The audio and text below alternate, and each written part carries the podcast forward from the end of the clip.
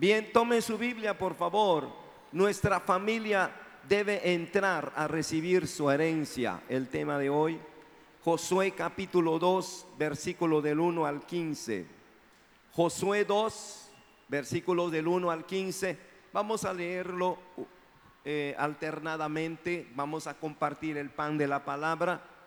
Tú les, yo leo un versículo y usted es el que sigue. Josué 2, del 1 al 15 dice así. Ustedes leen, yo leo y ustedes el siguiente. Josué, hijo de Nun, envió desde Sittim dos espías secretamente, diciéndoles, andad, reconoced la tierra y a Jericó.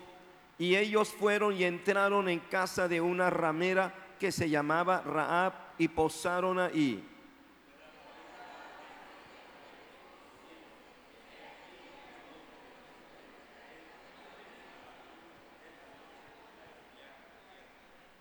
Entonces el rey de Jericó envió a decir a Raab, saca a los hombres que han venido a ti y han entrado en tu casa, porque han venido para espiar toda la tierra.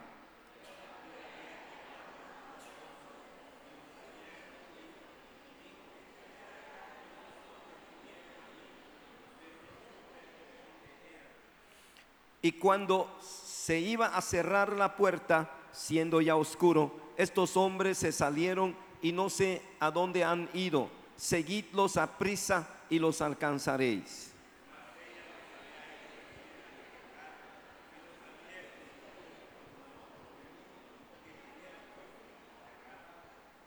Y los hombres fueron tras ellos por el camino del Jordán hasta los vados, y la puerta fue cerrada después que salieron los perseguidores.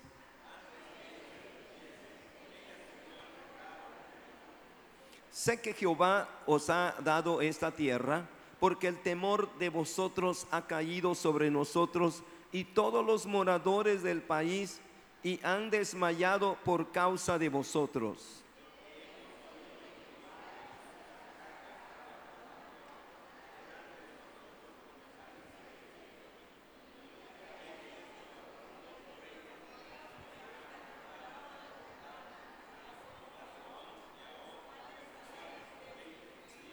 Oyendo esto, ha desmayado nuestro corazón, ni ha quedado más aliento en hombre alguno por causa de vosotros, porque Jehová vuestro Dios es Dios arriba en los cielos y abajo en la tierra.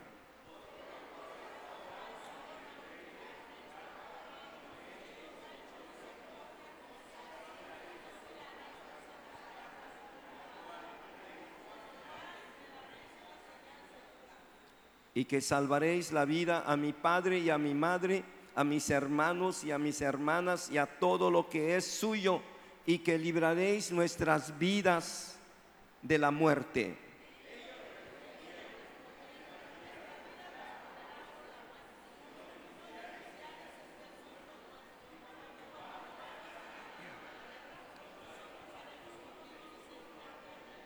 Unidos. Entonces ella los hizo descender con una cuerda por la ventana porque su casa estaba en el muro de la ciudad y ella vivía en el muro.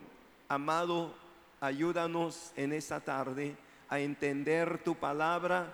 Danos la enseñanza. Te ruego que nos des la palabra de vida que llene nuestros corazones y que nos ayude a entender que tú tienes una familia grande en cada familia, en cada hogar. Y que este tiempo es tiempo que todos los miembros de la familia deben de estar en casa, asegurados, preparados.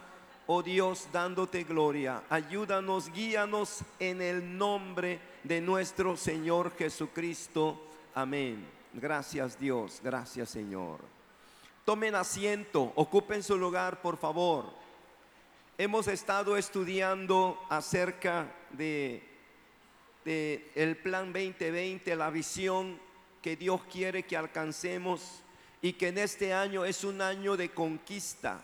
Este año es un año de poseer la herencia, las bendiciones que Dios tiene preparado para nosotros.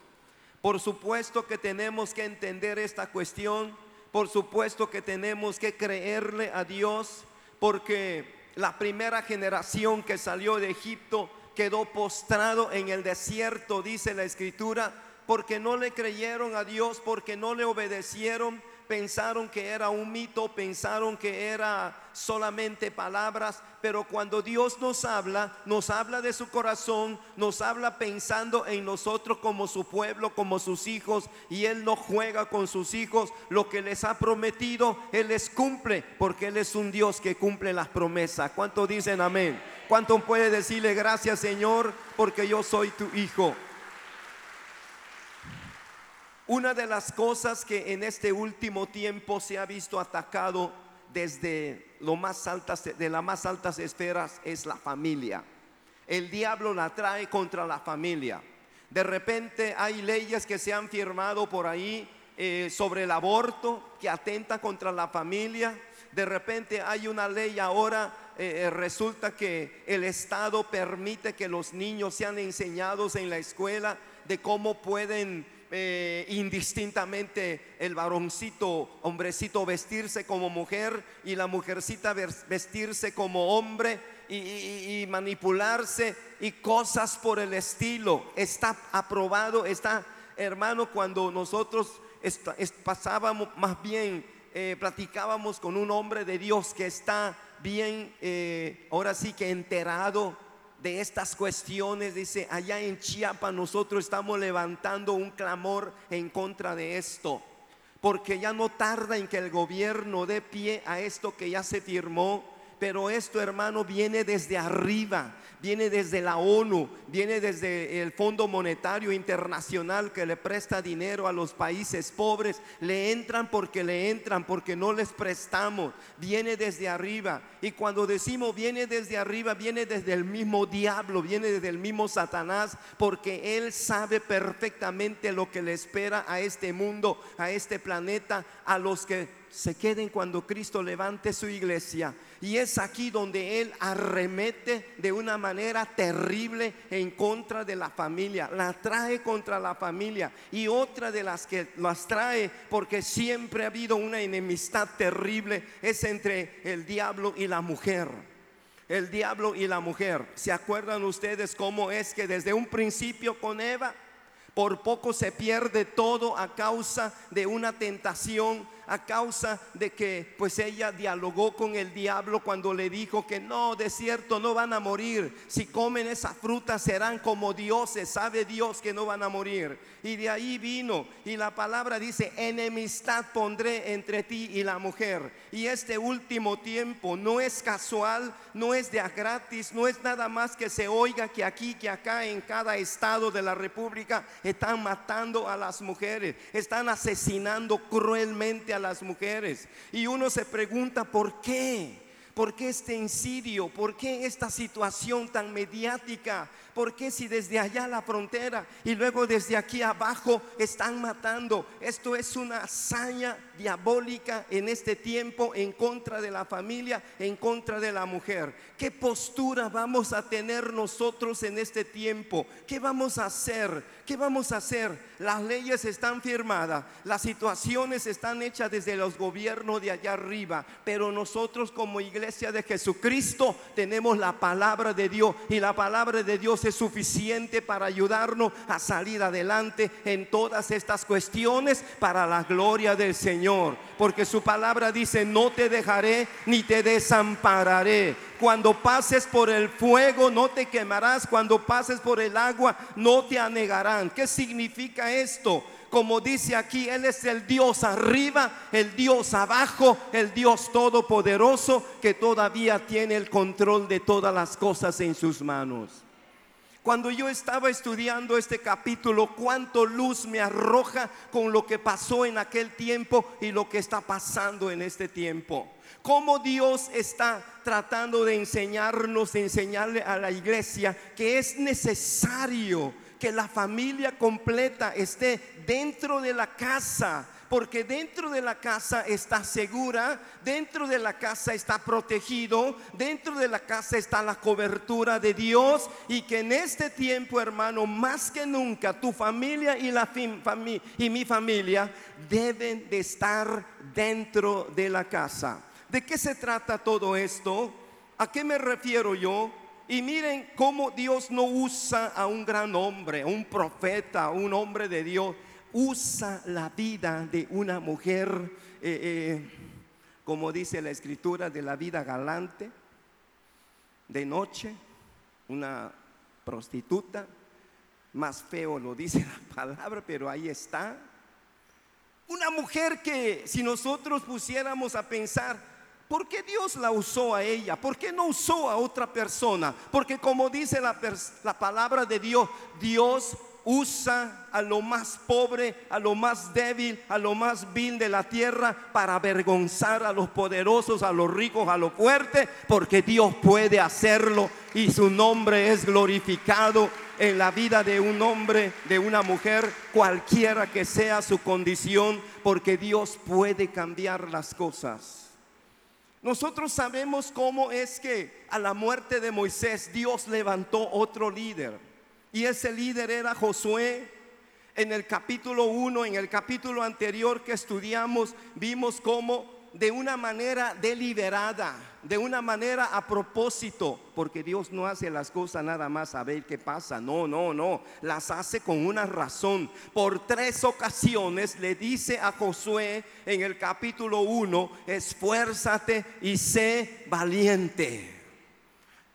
Tres ocasiones, esfuérzate y sé valiente. La primera, la primera vez que se lo dijo, fue de esta manera, Josué, levántate porque ahora mi siervo Moisés ya no está, ahora tú eres el líder. Así que esfuérzate y sé valiente porque tú repartirás a este pueblo su herencia.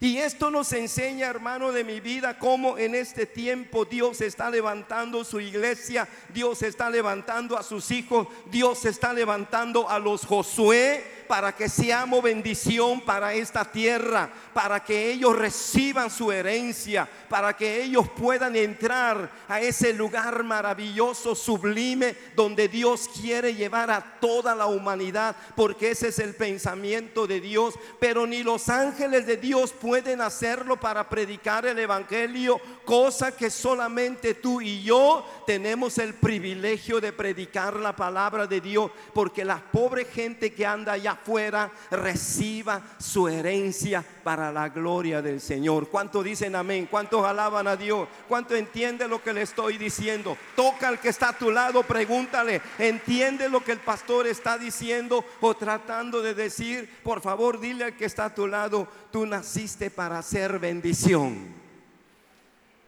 Díselo, tú naciste para ser bendición no para maldición, no para otra cuestión. Naciste para repartir bendición, reino de sacerdotes, eso ya lo vimos. Como la palabra de Dios dice que Cristo nuestro Señor nos hizo reyes y sacerdotes para nuestro Dios y Padre. ¿Cuántos reyes y sacerdotes hay aquí? Y un sacerdote es aquel que levanta adoración a Dios ofrece sacrificio a Dios y toma la mano del penitente, del pecador y lo junta con la mano de Dios para que reciba vida y salvación. Hermano de mi vida, vemos aquí cómo es que Josué tres veces Dios le dijo, esfuérzate y sé valiente. La segunda ocasión fue cuando Dios también le dijo, esfuerza, mira que te mando y seas valiente, seas esforzado y valiente, porque así como estuve con mi siervo Moisés, también estaré yo contigo. ¿Cuántos saben que cuando Dios nos tomó de este mundo, de esta tierra, de donde estábamos metidos, desde entonces Dios no nos ha soltado? Está con nosotros todos los días hasta este momento porque nuestro Dios es fiel. ¿Cuánto dicen amén? ¿Cuánto dicen amén? ¿Cuánto dicen amén? ¿O hay alguien aquí que pueda quejarse delante de Dios? Eh, pastor, Dios me levantó, Dios me salvó, pero ahorita quién sabe dónde ande Dios. quién sabe dónde esté, yo ando solo, ya, ya ni sé dónde anda Dios, pero yo vengo a la iglesia y, y no, hermano de mi vida. Si de verdad naciste en el reino de Dios, eres un hijo de Dios, Dios está contigo todos los días de tu vida. Y Él está dispuesto contra vientos y marea para que tú recibas tu herencia. A Él le importa tu vida como familia. La palabra de Dios nos dice que Dios levantó a un hombre que sería la bendición de las familias de toda la tierra. Y ese fue Abraham, el amigo de Dios. Y hermano, Josué entonces es levantado y Dios le dice, órale, pasa el Jordán, pasa el Jordán y entrégale a este pueblo su herencia. Y la palabra nos dice cómo Josué empezó a tomar el lugar de liderazgo y envió dos espías, dos espías para que pasen el río y lleguen a Jericó, porque la primera ciudad de, de la, podemos decir, de la tierra prometida, de la tierra de Canaán, era Jericó. ¿Qué era Jericó? Si leen en la Biblia, Jericó era una ciudad grande, populosa, era una ciudad de, cientos, miles de personas y que estaba rodeado de un muro. Yo puedo imaginar a lo mejor más alto el muro que esto, que aquí. Pero el muro está tan ancho, tan ancho el muro, que podía caminar arriba un carro de guerra. Y, que en ese muro tenían casas incrustadas, casas habitaciones. Tan ancho era. Entonces Jericó no era cualquier perita en dulce. Jericó no era cualquier lugar donde llegas y, ahora le das de palo y tomas aquello. No, era un pueblo de guerreros, era una ciudad fortificada pero cuando Dios pelea con nosotros, hermanos, cuando Dios pelea por nosotros, no hay enemigo formidable como porque Él como poderoso gigante se levanta para pelear nuestra batalla y darnos finalmente la victoria. ¿Cuánto dicen amén? ¿Cuántos victoriosos hay aquí? Victorioso porque venciste la inercia, venciste la tarde y estás aquí en la casa de Dios. Pudiste haber estado en otro lugar. En este tiempo hay un espíritu de sueño, de sopor que está debilitando mucho pueblo de Dios. Saben que este día le pertenece al Señor, pero fácilmente cuando caen en el ocio, cuando caen en la ociosidad, prenden la televisión. Oh, hay juego, híjole, pero ya va a llegar la hora del culto. Bueno, iré la próxima semana. Falta de compromiso. Falta ese nexo espiritual con Dios. Es de la clase de gente que Dios necesita asegurarse que se meta de verdad en la casa. De otra manera, viene la tempestad del juicio y se quedan. Pero nosotros, como dice el canto, no somos de los que se quedan, sino de los que seguimos adelante para la gloria del Señor. ¿Cuánto le dan la gloria, la alabanza, la honra? Entonces Josué envía dos espías y entran a la ciudad de Jericó y entraron en la tarde y, se escabulleron secretamente y fueron a dar a la casa de Rahab. ¿Por qué llegaron ahí? ¿Por qué no fueron a otra casa? ¿Por qué no fueron a la casa de algún funcionario, de algún comerciante, eh, eh, diríamos, de una familia de bien, donde está papá y mamá y todo? La casa de una mujer prostituta. Y la palabra de Dios nos dice cómo es que yo, yo me pongo a analizar, porque vienen los espías, en cuanto entraron, dice la palabra, que el rey de Jericó se dio cuenta que entraron. El rey tiene ojos en toda la ciudad y de inmediato le avisaron, dos israelitas acaban de entrar en la ciudad y seguramente vienen a espiar. ¿Por qué dijeron inmediatamente vienen a espiar a ver cómo está la ciudad? Porque sabían que Dios venía poderoso con un comandante llamado Josué tomando toda la tierra. Y ellos estaban temerosos. Vemos, podemos ver aquí en esta escritura ellos sabían de la fama del poder de Dios, de lo que estaba haciendo, que su corazón de ellos estaba desmayado. Ya no le quedaba aliento para pelear, sino encerrarse como ratoncitos. Venía el ejército de Israel poderosísimo porque el comandante era Jehová de los ejércitos, varón de guerra, dice la palabra de Dios. Ese es nuestro Dios, hermano. ¿Cuánto le dan la gloria? Oh, pelea nuestra batalla, pelea nuestra lucha. Saca la cara por nosotros porque es nuestro Padre y nuestro Dios. Y la escritura nos dice, entraron ellos. Yo puedo imaginarme cuando Raab tuvo enfrente a los espías que entraron eh, sorprendidos. En ese momento ella tenía que decidir o delatarlos o decir, eh, policía, la tararí, nunca ve, aquí están. no hacen así. Pero ella no hizo eso. Se cayó, guardó silencio, no los conocía pero sabía, sintió en su alma, en su corazón el impacto de la presencia de aquellos dos varones y sabía que eran espías de parte del pueblo de Israel y de parte de Dios.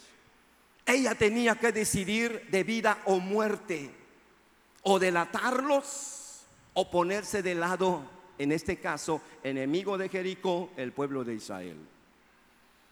Pero ella tomó la decisión de inmediatamente, le dijo, vengan, vengan, vengan conmigo, suban, suban. Y lo subió al techo, lo subió al terrado de la casa donde ella vivía. Vivía en el muro, dice la palabra. En el muro vivía Raab. Y lo subió al techo y dice, los escondió entre montones de lino que se estaban secando. Era su trabajo también, yo creo. A lo mejor ya dejó el trabajo antiguo y, ya, ya lo que hacía era labor de tela con el lino, tenía un montón de lino en el techo y allí metió a los dos espías. Cuando llegaron los soldados del rey de Jericó a preguntar, a ver mujer, entréganos a estos hombres, porque aquí, aquí, aquí entraron, así que no lo niegues. Ella, ella no tenía para dónde hacerse, era un momento, o los delataba o se mantenía firme en contra de su vida, hermanos, no cualquier cosa. Hay momentos en nuestra vida, hermano, hermana, joven, señorita, a ver, toca al que está a tu lado, dile, hay un momento en tu vida que vas a tomar tus decisiones. A ver, tócalo, por favor.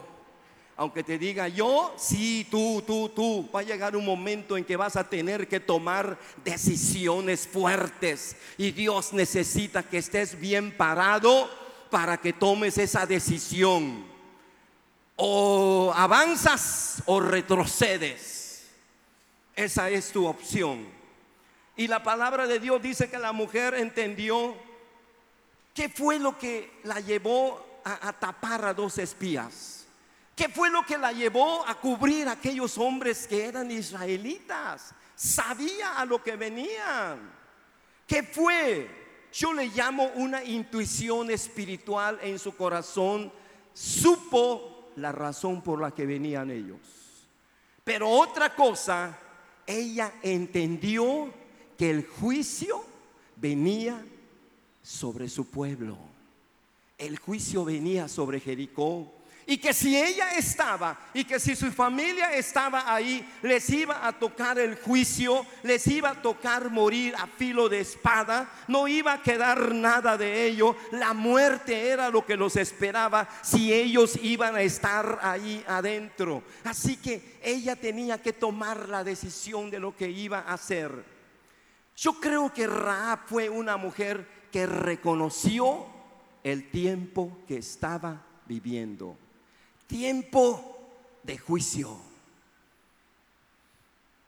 Yo le decía a mis hermanos en la mañana, hay un paralelismo, hay una semejanza con aquella mujer, con lo que está pasando en este tiempo, hermano, de mi vida. En el sentido de que, ¿qué tiempo estás viviendo tú y yo?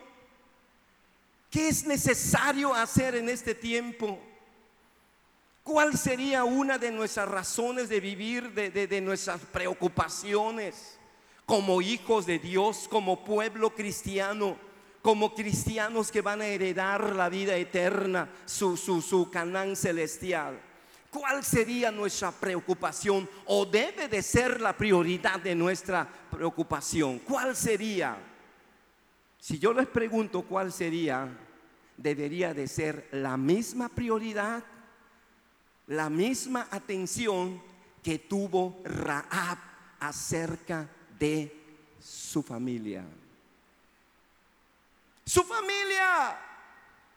La Biblia no, no, menciona que tenía que tuviera un esposo, no lo tenía la pobre, no tenía, pero tenía una familia numerosa. Y ella no se quedó de brazo cruzado, ella no dijo, bueno, ni modo, pues ya nos tocaba, que si nos morimos, nos morimos, que si llega la peste, que llegue, que si el terremoto que llegue, que llegue. No, no, no, no, ella tuvo que determinar qué iba a hacer. Por eso cuando ya estaba anocheciendo, subió a donde estaban los espías y les dijo, a ver, levántense, vengan, vengan para acá, a ver muchachos, yo los salvé, pero con este propósito. Yo no los delaté porque yo sé para qué vienen. Yo sé que ustedes sirven al Dios Todopoderoso que sacó a Israel de Egipto con mano fuerte, que secó el mar rojo para que pasaran ustedes, que venció a dos reyes poderosos, a Og, rey de, eh, uno de los reyes de, de Canaán y el otro, dos de los reyes poderosos, rápido los venció y dijo, a nosotros nos toca el tercero nos toca a nosotros. Sé que el juicio viene sobre Jericó y sé que su Dios de ustedes, que es Dios arriba y Dios abajo, les va a entregar este pueblo en sus manos. Aquí es en donde yo hago un compromiso con ustedes. Así como yo los salvé, así como yo los cuidé, los guardé y no los denaté, así como hice misericordia con ustedes, quiero que hagan misericordia conmigo, con mi familia, en el día del juicio. En ese día de la batalla, en ese día cuando Jehová viene a filo de espada llevándose a todos, ese día quiero que me aseguren que mi familia se salvará. Y la palabra de Dios, fíjense lo que, lo que la mujer estaba pidiendo. No era fácil para los espías. No era fácil, Josué no estaba ahí como líder máximo, ni tampoco un sacerdote estaba ahí para que le consultaran a Dios si, si, si, si podía meter a la mujer o no, porque ella era pagana. La clase de alianza que ella estaba pidiendo era una alianza poderosa desde los cielos. No era cualquier cosa. Y los espías tenían que tomar la decisión si le respondían que sí o le respondían que no. Fíjese nomás. Y la palabra de Dios nos enseña, hermano, cómo por este acto de valor, acto de, de, confianza, de creerle a Dios que venía tomando los reinos de la tierra y que Dios venía poderoso con su pueblo, ella tuvo la fe de que Dios haría misericordia con ella. Chequen ustedes lo que dice el libro de Hebreos, Hebreos capítulo 11 Aleluya. Hebreos capítulo 11. Allí está una parte de la escritura, verso 31, Hebreos 11, 31, donde la palabra nos habla que esta mujer de la vida galante está en el salón de la fama de la fe. Porque dice la escritura, por la fe Raab, y todavía lo remarca la ramera no murió, no se acabó, no pereció juntamente con los desobedientes, habiendo recibido a los espías en paz.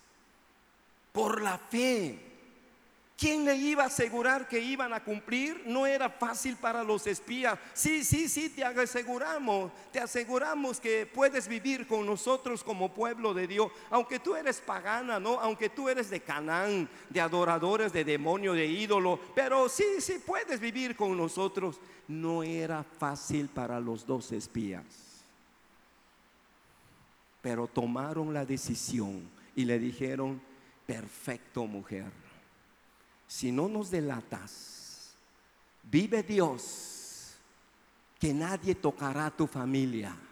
Solamente te vamos a pedir dos cosas. La primera, mete a toda tu familia dentro de la casa. Diga conmigo, dentro de la casa. Otra vez, dentro de la casa Toda la familia tiene que estar bajo la seguridad, bajo el resguardo, bajo la protección de Dios en la casa. La mujer le dijo, toda tu familia debe de estar dentro de la casa. Que si ellos salen por aquí, por allá, traspasan la puerta, no nos hacemos responsable.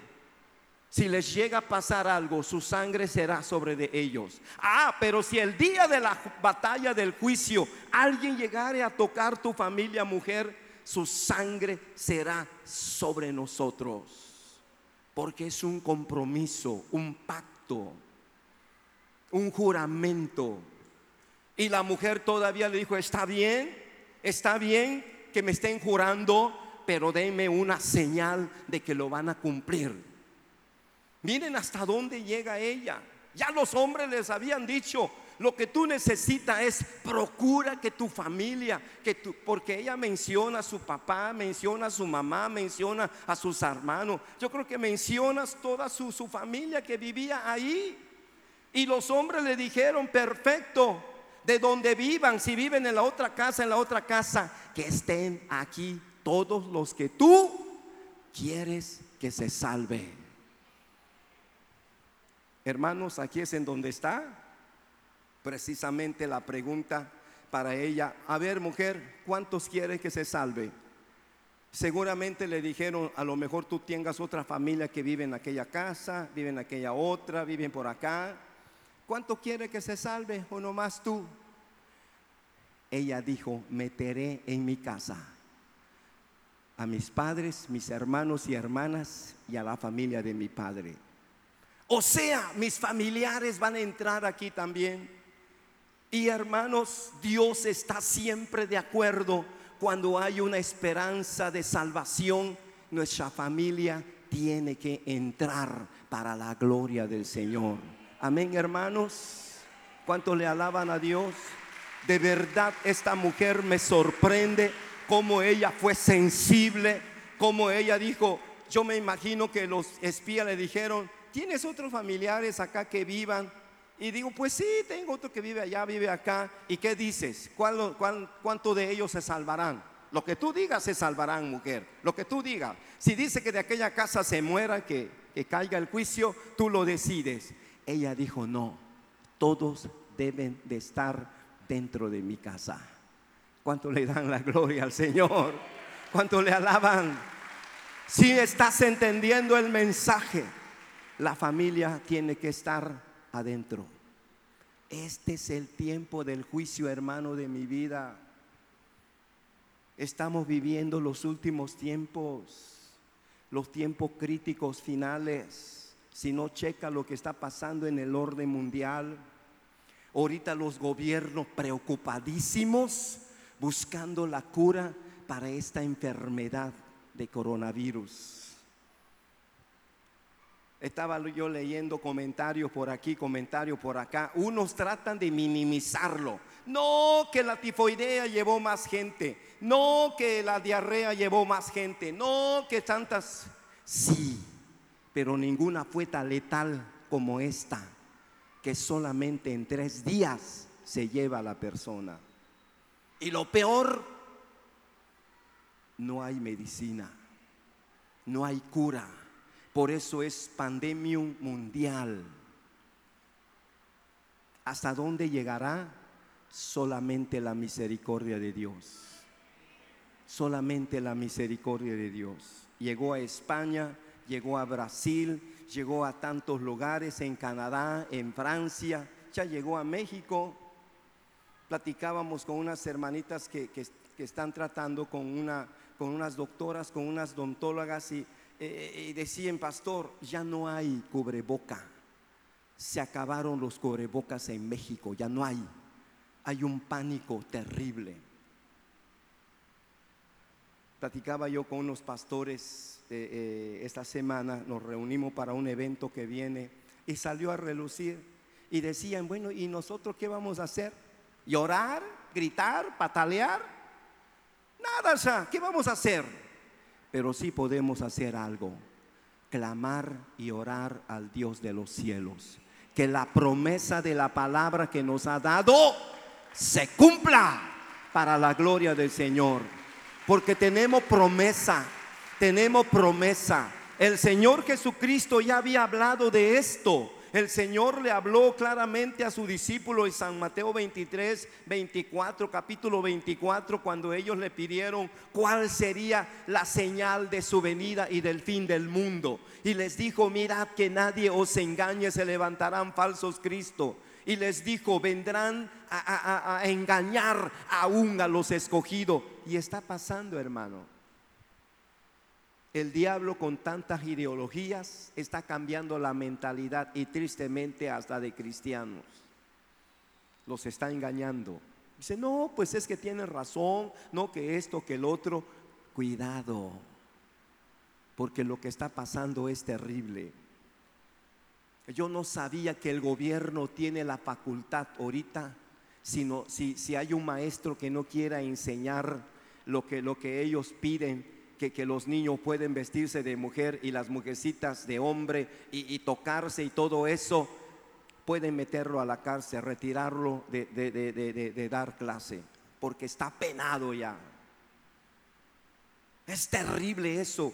No sabíamos ayer, el, amigo, el que viene a la universidad, nos comentó, pastor, nosotros nos estamos reuniendo en Chiapas porque esto, juntamente con el gobierno, porque esto es serio. Y lo más triste, lo más terrible, la, gente ni sabe, ni sabe. Los pastores ni saben nada de lo que está pasando. Cosas que ya se firmaron. Ay de ti si dices algo, algo contra los muches, ah, te llevan a la cárcel de inmediato decía, ¿y cómo es posible? Son un grupo minoritario, un grupo pequeño, pero lo que sí, yo le dije al pastor, sí, pero el que lo sostiene es el mismo diablo. Sí, pastor, me dice, porque esto viene desde la ONU, viene desde allá arriba. Y ese y esta situación ideológica que está engañando a la humanidad y atentando contra la familia viene del mismo Satanás. Vivimos los tiempos finales, los tiempos del juicio de Dios. Viene un juicio sobre esta tierra, hermano. La palabra de Dios dice, ya no será con agua, porque el arco iris en la época de Noé dijo Dios, ya no más diluvio. Eso dice Dios, pero el hombre lamentablemente tiene tanto armamento, tantos misiles de guerra, fácil. Yo, yo no sabía qué tan poderoso es el ejército de Rusia. Un solo submarino tiene unos misiles tan letales que pueden acabar con la humanidad. Un submarino soviético. Digo, Dios de mi vida. Bien dice el apóstol Pablo, los elementos ardiendo caerán sobre la tierra. Y dice, y si tú sabes que va a pasar todo esto, ¿cómo no vives santamente, piamente delante de Dios? Este es el tiempo, hermano. Este es el tiempo que veamos por nosotros, pero veamos por la familia también. Porque no se vale solamente mirar por nosotros y dejar morir a la familia. Raab no tuvo el corazón de decir, ah, no, aquella familia, no, no, esos son unos tíos nada más, son tíos ya lejanos, déjalos que se mueren, que se mueran. No, dijo, todos entrarán en la casa. Por eso tu casa y la mía, tu familia, tus hijos, tus parientes, todos ellos deben de estar dentro de la casa para la gloria del Señor, para protección. ¿Cuánto dicen amén? Yo les decía que hay un versículo que habla de lo que viene, hermano, de mi vida. Ahí en, el Evangelio de Jesucristo según San Mateo 24, 7. Chequen lo que dice Jesús de lo que está pasando ahora. San Mateo 24. Solamente estoy tomando un versículo. Pueden leer lo demás. Porque se levantará nación contra nación, reino contra reino. Habrá pestes. ¿Qué es peste, hermano? ¿Qué es peste? Pestilencia. Peste es enfermedad SIDA, ébola, chikungunya, todas esas enfermedades y lo peor, coronavirus. Me mostraron unas imágenes clandestinas de China y digo, ¿a poco puede ser esto? En las calles de China, la gente tirada en la calle, nomás con un trapo, con un cartón los tapan, ya murieron. y venía todo un escuadrón de gente bien tapado, forrado, levantándolos para llevarlos a quemar. Digo, Dios de mi vida, ¿qué está pasando? Terrible, hermano, de mi vida. Pero Jesús dijo, habría pestes, enfermedades, terremotos. Todas estas cosas iban a pasar. Pero ¿en dónde está la promesa del cuidado de Dios hacia nosotros? Leemos en la Biblia, en el libro de Éxodo, la noche de los primogénitos, como Dios le dijo a su pueblo, la noche que pase el ángel de la muerte y va a entrar en la casa de israelitas. Pero para que no entre en la casa de ustedes, pongan la sangre de un corderito. Úntenlo en las entradas, en los postes, en las ventanas. Úntenlo. Y yo pasaré esa noche y veré la sangre y no entraré y su hijo no morirá, porque será noche de llanto, de horror para los egipcios. Y así fue, hermano de mi vida, esa sangre de ese cordero, esa sangre, hermanos, representa la sangre de nuestro Señor Jesucristo que fue derramado en la cruz del Calvario. ¿Cuánto le dan la gloria? Cuando los espías le dijeron a la mujer dos cosas. Mete a tu gente dentro de la casa y no salgan. Segundo, toma este cordón de grana, cordón color de sangre viva y cuélgalo en el muro de la ventana del otro lado. Y cuando el día del juicio vengamos y veamos ese cordón de grana, si está, tu familia se salvará. Pero si esa, ese cordón no está, nosotros no somos responsables de inmediato ella colgó. Hermano, de inmediato tenemos que llevar la sangre de Cristo a la vida de nuestros familiares. No hay otra cosa que los pueda salvar. No hay solamente la sangre del cordero. Qué seguridad, qué confianza tenemos que cuando sucedan estas cosas, Dios nos va a proteger. Hay un salmo hermoso un documento oficial donde Dios te dice que Él cumple su palabra, el Salmo 91. Cheque lo que dice el Salmo 91 del versículo 1 al 4. Y pueden leer todo el salmo donde dice, caerán a tu lado mil y diez mil a tu diestra, pero a ti no llegará, dice la palabra de Dios. ¿Cuánto le creen al Señor? y pueden darle gloria. Sí, Señor, a lo mejor andará, porque decían los pastores, es que es un virus, vuela en el aire.